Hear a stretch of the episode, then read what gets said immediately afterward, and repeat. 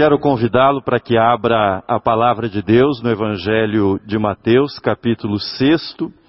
Eu farei a leitura do versículo 9 até o 13.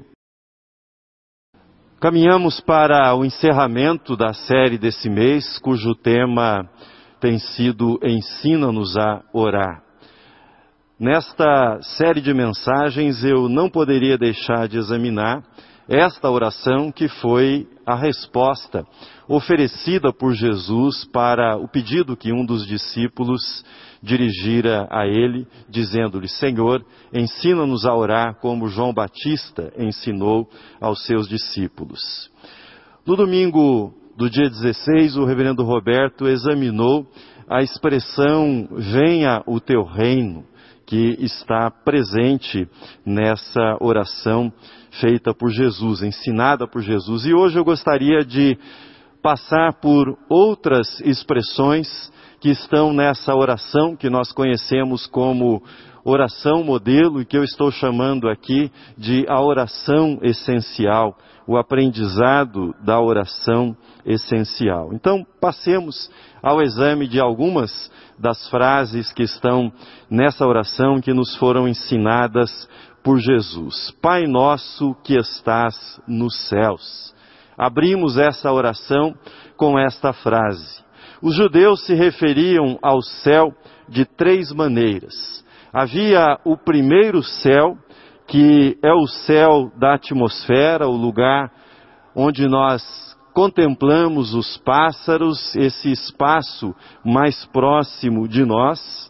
Há um segundo céu, para os judeus que eles naquele tempo chamavam de espaço, o lugar do firmamento, o lugar das estrelas. E havia um terceiro céu ao qual eles se referiam, que era a morada de Deus, o paraíso.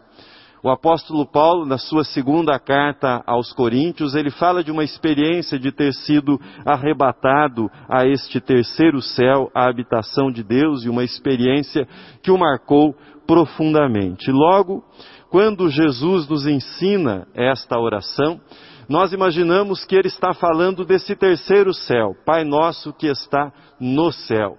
Muitas vezes nós imaginamos, mas ao observar, ao ler esta oração que nós fazemos todos os domingos e em outras reuniões é, que oferecemos o nosso culto a Deus, ao observarmos esta expressão, nós notamos que ela está no plural e não no singular, como muitas vezes nós imaginamos que ela deveria estar.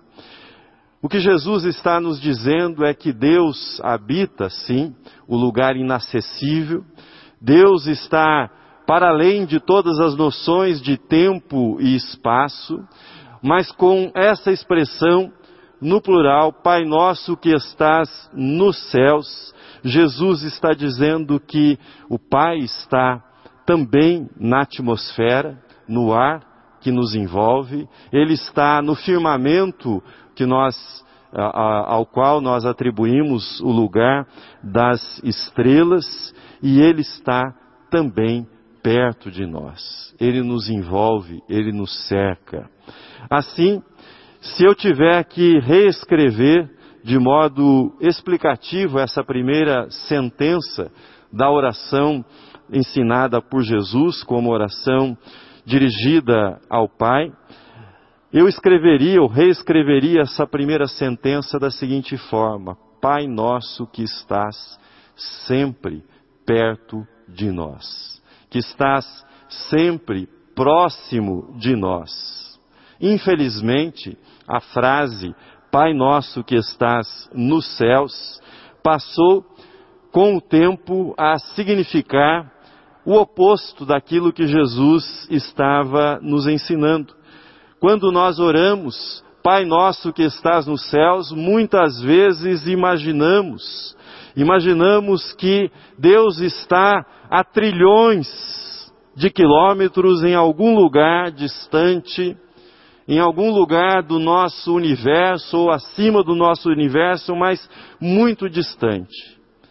Às vezes nós até brincamos, você já deve ter ouvido ou ter dito isso. Hoje eu tenho a impressão que a minha oração não passou do teto.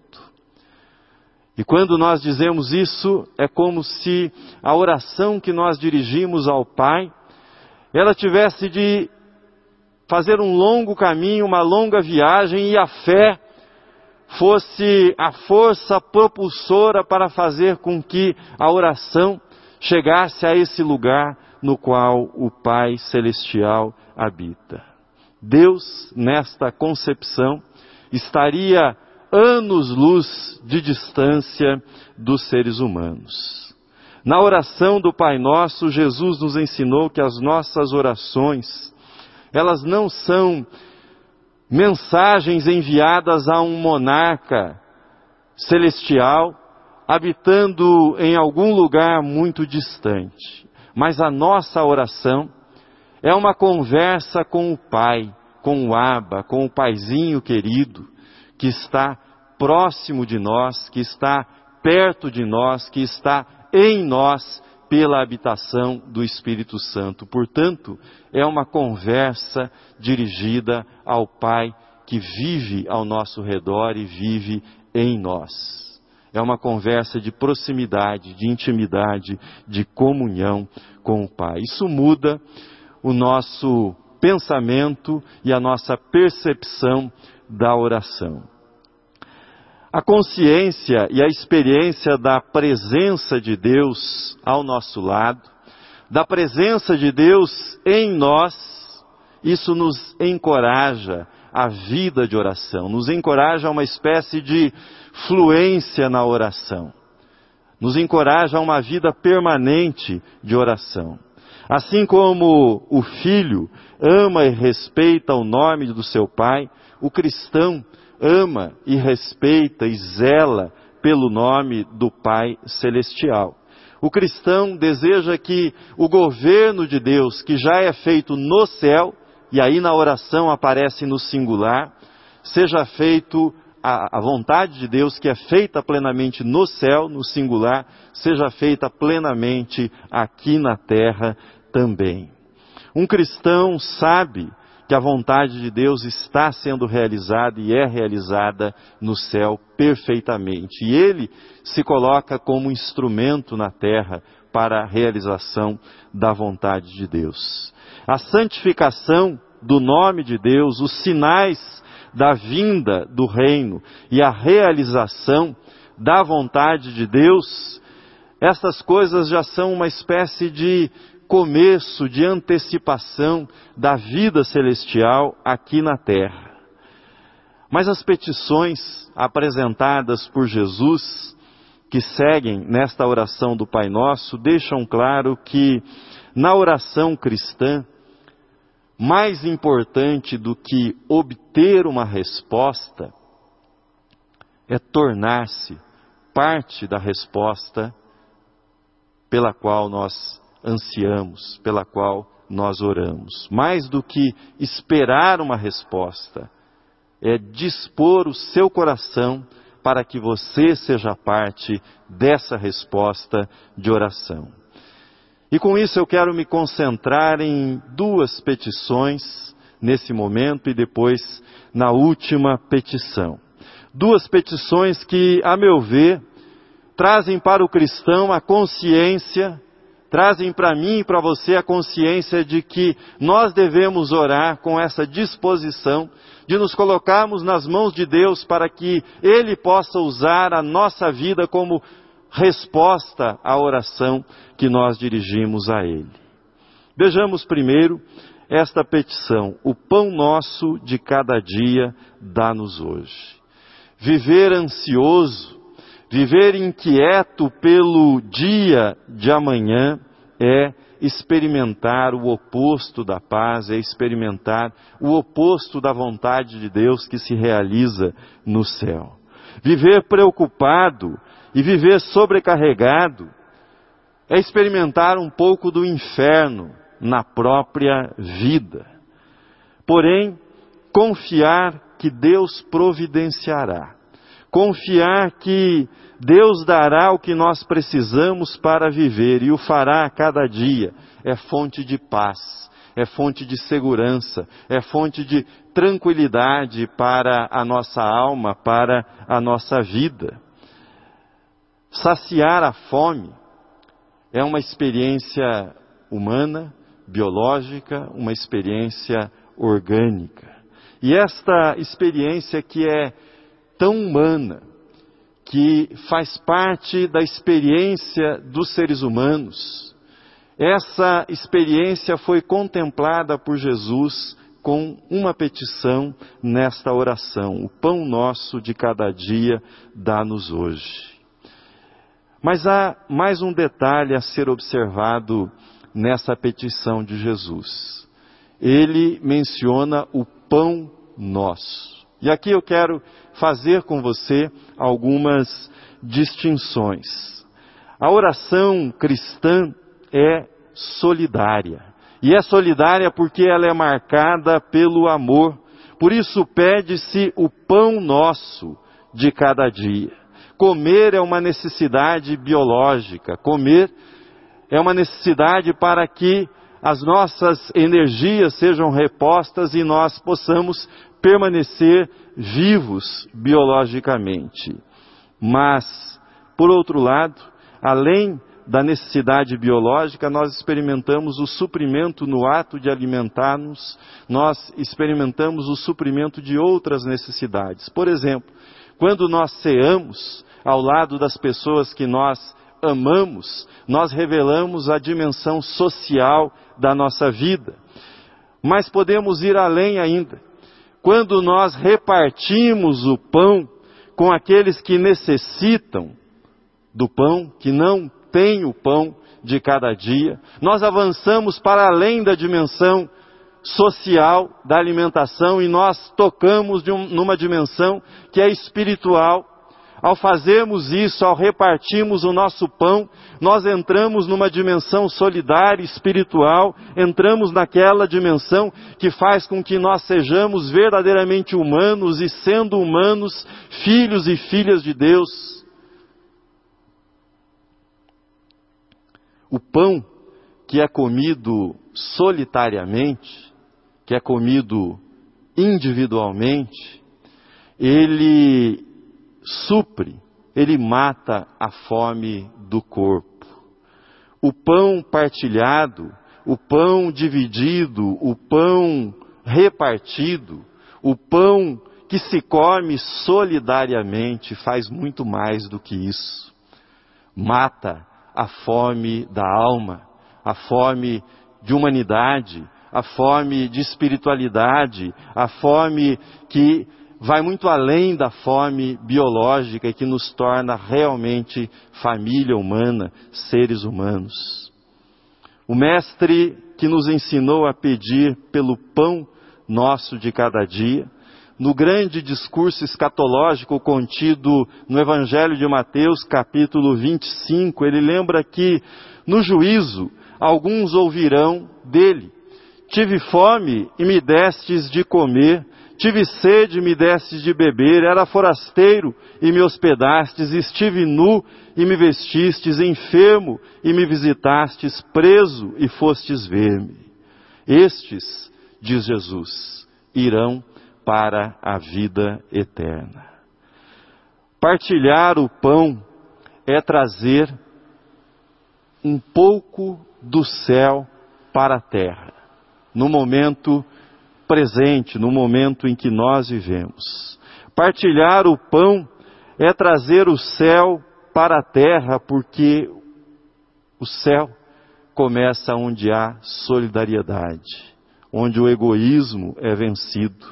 Em cada canto onde um faminto é alimentado, Deus se faz presente. Onde um solitário é abraçado, ali Deus se faz presente. Onde alguém que foi rejeitado é amado, ali Deus se faz presente, ali a vontade de Deus se realiza na terra, assim como no céu. Mas Jesus avança e depois de ensinar-nos a orar pedindo o pão nosso de cada dia, Jesus nos ensina a orar pelo perdão. Permita-me fazer uma pergunta para você. Você imagina que haverá alguém no céu que lá estará sem que tenha sido perdoado, sem que tenha tido necessidade do perdão dos seus pecados, sem que tenha obtido o perdão pelos seus pecados, você imagina que encontrará alguém no céu que não tenha sido perdoado? Se você e eu estivermos lá, e pela graça de Deus nós assim esperamos, se eu e você estivermos lá é porque também fomos perdoados. Também recebemos o perdão para os nossos pecados. Ora, se a entrada no céu se dá mediante o perdão oferecido graciosamente por Jesus, recebido pela fé, se o perdão tem tal importância, é melhor começar a praticá-lo nesta vida. Se o perdão é tão essencial como entrada no céu, é melhor praticá-lo nesta vida. Praticá-lo pedindo perdão e oferecendo perdão àqueles que o ofenderam. Foi isso que Jesus ensinou nessa oração, dizendo: O Pai que está sempre perto de nós, a Ele nós devemos dirigir o nosso pedido de perdão e manter no nosso coração a oferta de perdão às outras pessoas. Ser perdoado por Deus aguça em nós, lembra-nos o tempo todo da nossa condição de pecadores e pecadoras. Lembra-nos que nós falhamos, lembra-nos que nós fracassamos, mas fracassamos em que? Falhamos em que? Pedimos perdão por que razão? Pedimos perdão pela nossa condição de pecadores e pecadoras. O pecado é a chaga que cada um de nós carrega no coração e que conhece bem. Sabe bem do que se trata. O perdão, por sua vez, é o remédio divino. O perdão é a terapia divina. O perdão é a cura divina que é ministrada ao nosso coração. Mas de que pecado nós precisamos pedir perdão a Deus? O que é que nós precisamos perdoar ao nosso próximo? Pecado significa errar o alvo. Quando nós erramos o alvo da nossa existência em não sermos o que deveríamos segundo a lei e poderíamos segundo a graça para Deus, para os outros e para nós mesmos. A consciência de pecado, ela se revela quando nós percebemos que não somos ou não fomos quem poderíamos ter sido. Eu poderia ter sido um filho melhor, eu poderia ter sido um pai melhor, eu poderia ter sido um esposo melhor, uma esposa melhor, eu poderia ter sido um pastor melhor, eu poderia ter sido um crente melhor, eu poderia ter sido um vizinho melhor, eu poderia ter sido um cidadão melhor, eu poderia ter sido um patrão melhor, um empregado melhor. Quando nós nos damos conta que o pecado significa não ter atingido o alvo, não ter conseguido ser o que nós poderíamos ter sido, fica evidente que nós somos pecadores, precisamos da graça de Deus. Paulo, que foi arrebatado ao terceiro céu, que eu mencionei ainda há pouco, Paulo sabia que ele não era quem poderia ter sido, que dentre os pecadores ele se apresenta como o principal, mas ele tinha o conforto do perdão.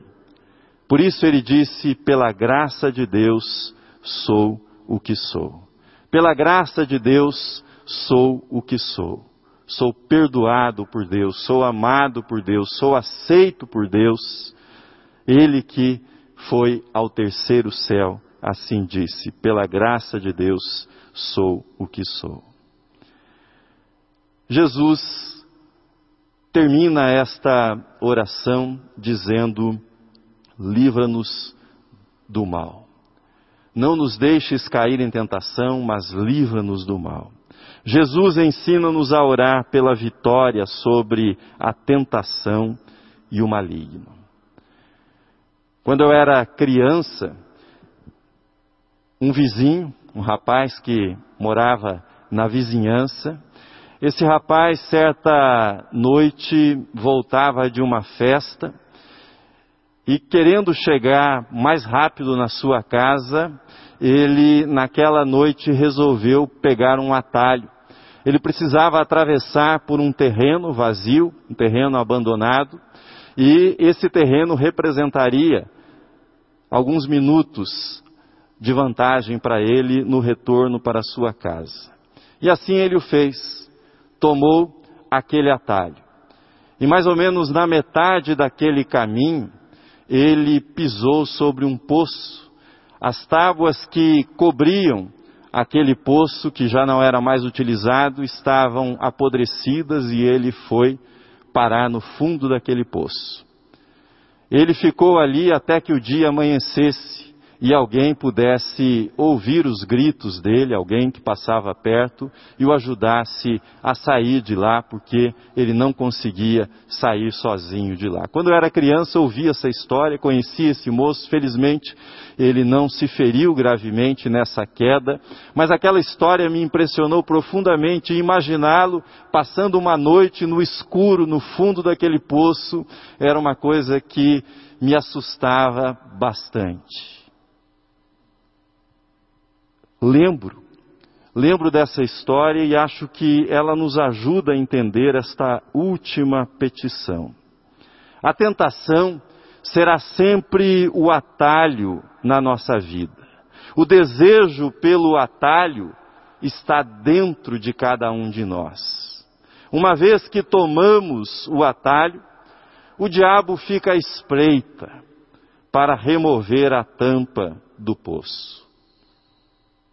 Guarda-nos de nós mesmos e do diabo. Foi assim que o pastor presbiteriano Eugene Peterson reescreveu essa última petição de Jesus. Guarda-nos de nós mesmos e do diabo. Esta interpretação feita por ele está em sintonia com aquilo que nós encontramos na epístola de Tiago, quando ele afirma: Deus não tenta a ninguém, cada um é tentado pela sua própria cobiça, quando esta o atrai e o seduz. Termino. Senhor, obrigado por nos ensinar a orar sabendo que temos um Pai perto de nós próximo de cada um de nós.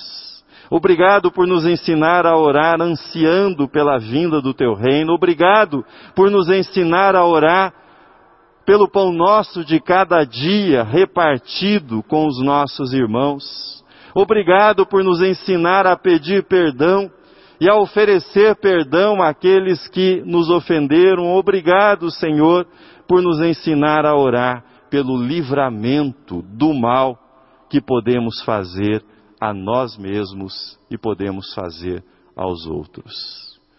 Obrigado, Pai. Teu é o reino, o poder e a glória para sempre. Amém.